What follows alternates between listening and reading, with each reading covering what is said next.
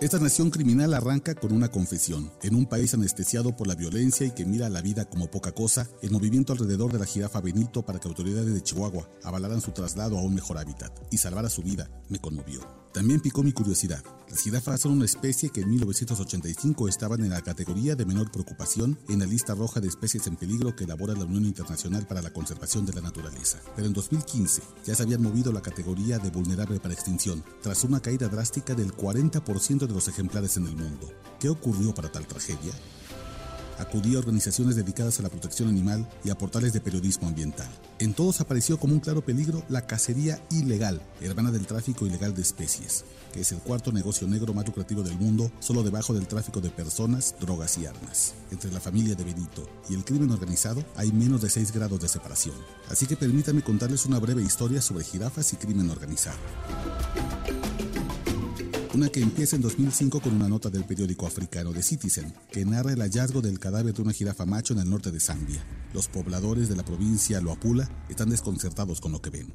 El animal está desollado y le han quitado grandes porciones de músculos. Los cortes limpios sugieren que con sierras le han cercenado las cuatro patas y la cola. Apenas es distinguible por su altura y forma de cráneo. La nota es pequeña, pero incluye las sospechas de los pobladores. La culpa es de cazadores furtivos que entran a zonas prohibidas con guías que trabajan con agrupaciones terroristas, como lo hacen los cazadores ilegales mexicanos pactando con cárteles locales en zonas de talamontes. Y se hace así por dos razones. Para poder revender las partes de una jirafa en un mercado millonario que es ilegal y para evitar pagar los altos costos de las cacerías legales.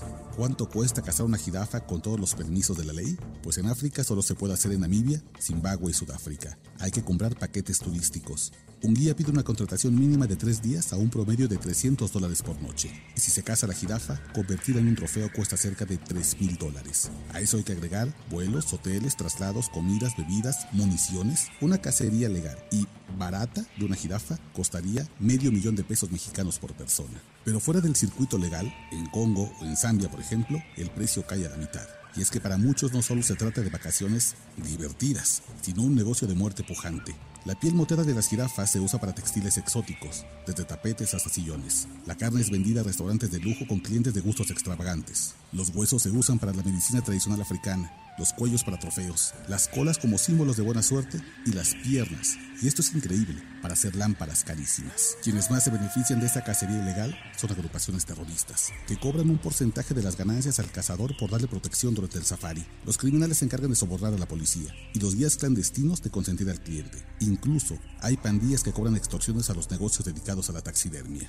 La Oficina de la ONU contra la Droga y el Delito cree que las rutas para traficar con los restos de jirafas cazadas ilegalmente son las mismas que usa el crimen organizado internacional para mover cocaína, es decir, surcos marítimos que conectan continentes. Es un negocio que no conoce fronteras y que incluso cuando es legal arroja datos muy preocupantes. Entre 2006 y 2015, los cazadores legales importaron a Estados Unidos 3.744 trofeos de caza de jirafas, lo que equivale a más de una jirafa al día. Además, 6.191 huesos tallados o completos y 3.008 piezas de piel según el gobierno estadounidense. En el mercado ilegal, las cifras deben ser escandalosamente superiores.